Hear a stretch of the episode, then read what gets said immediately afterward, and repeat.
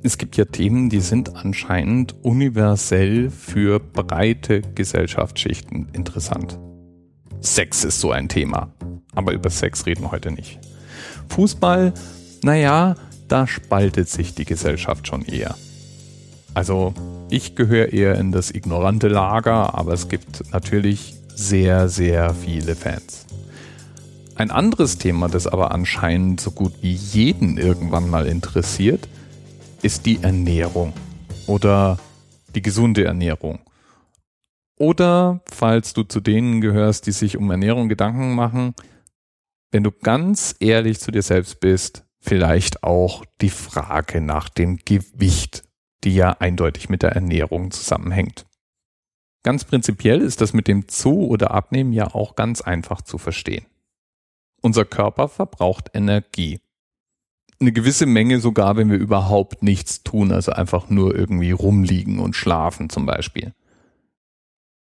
Diesen Energiebedarf, den können wir beeinflussen. Je mehr wir uns bewegen, je mehr anstrengende Tätigkeiten wir über den Tag verrichten, desto mehr Energie wird benötigt. Und die Energie, die führen wir unserem Körper über die Nahrung zu. Und an dieser einfachen Ebene ist es auch wirklich simpel. Wenn wir nämlich mehr Energie verbrauchen, als wir zu uns nehmen, dann nehmen wir ab. Wenn wir mehr Energie zu uns nehmen, als wir verbrauchen, dann nehmen wir zu. Bombe mag man sich denken. Das ist doch simpel. Ist doch alles gar kein Problem. Aber genau hier fängt natürlich der Irrsinn an, wie du wahrscheinlich weißt.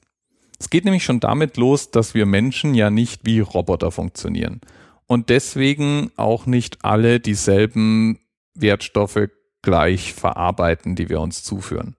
Das heißt, wenn der eine aus der Tafel Schokolade 400 Kalorien rausnimmt, nimmt der andere vielleicht nur 380 Kalorien daraus. Dasselbe gilt natürlich auch in einem gewissen Rahmen für unseren Verbrauch. Denn der Verbrauch hängt davon ab, wie groß, wie schwer, in welchem Umfeld wir welche Tätigkeiten durchführen. Und dann sieht man leider den Effekt, den unsere sportlichen Bestrebungen haben, auch nicht sofort. Genauso wenig, wie man den Effekt sofort sieht, wenn wir Nahrung zu uns nehmen. Und das macht jetzt psychologisch auch nicht unbedingt leichter. Aber gut, bleiben wir doch einfach mal auf der ganz naiven, vereinfachenden Ebene.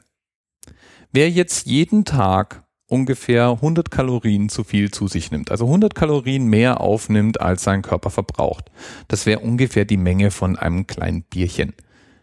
Der nimmt dann im Mittel, wir reden hier natürlich von Statistik, ungefähr 13 Gramm pro Tag zu. Das ist jetzt nicht so viel, wird man meinen. Das wird aber übers Jahr dann durchaus etwas mehr. 4,7 Kilo, um genau zu sein. Und über die Jahre mag es ja sein, dass man vielleicht 10 Kilo zu viel auf den Rippen hat. Und beschließt, die will ich jetzt loswerden. Und 10 Kilo, das entspricht in etwa, grob über den Daumen, 77.000 Kalorien. Denn in jedem Kilo Körperfett sind ungefähr 7700 Kalorien Energie gespeichert. Daraus lässt sich der Kalorienbedarf eines Erwachsenen ungefähr 30 Tage lang speisen. Funktioniert es aber leider nicht als Abnehmtaktik. Also falls du kurz überlegt hast, ich lege mich jetzt ins Bett, warte 30 Tage und dann habe ich die 10 Kilo von den Rippen. Naja, leider bricht da vorher so einiges weg. Der Körper will auch immer wieder mal Energie zugeführt haben, sonst funktioniert das Gesamtsystem nicht. Die Stellschraube, an der man da ganz selbstverständlich drehen kann, ist natürlich dann den täglichen Energiebedarf hochzudrehen. Also dafür zu sorgen, dass mehr Energie verbraucht wird. Durch Aktivität. Und um diese 77.000 Kalorien, also diese 10 Kilo loszuwerden, da kann man sich grob ausrechnen, wie viel Aktivität dafür notwendig wäre. Nämlich zum Beispiel 267 Stunden lang wandern ich bin ja Fan von Fernwanderwegen. Ich bin zum Beispiel den F5 schon gegangen. Meine Frau und ich sind über den West Highland Way gewandert. Und dieses Jahr die Via Algarviana in Portugal. Großartig. Aber 267 Stunden, das ist mal wirklich lang. Da kann man schon so ein paar Kilometer zurücklegen. Schneller noch wird man die 10 Kilo los, wenn man joggen geht.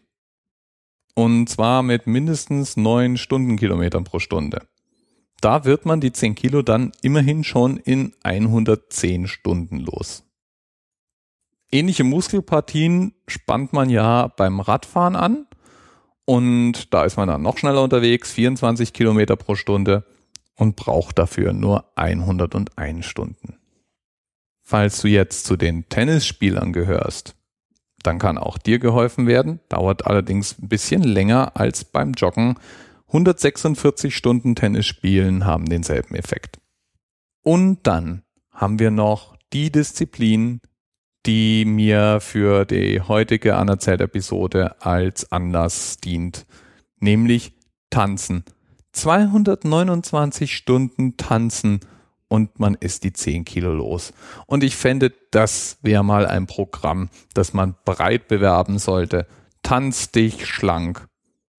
Das fände ich jetzt im öffentlichen Raum auch viel schöner anzusehen, als die gequält rund um die Parks schnaufenden armen Menschen, die versuchen, sich ihren 5 Kilo Winterspeck wieder von den Rippen zu joggen.